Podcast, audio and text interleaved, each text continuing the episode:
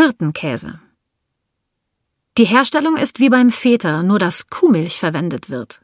Der Geschmack ist würzig bis mild, leicht salzig, weniger intensiv als Feta. Die Konsistenz saftig, aber trockener als ein Schnittkäse. Das besondere Merkmal des Hirtenkäse? Ebenso weißer Teig mit vielen kleinen Löchern.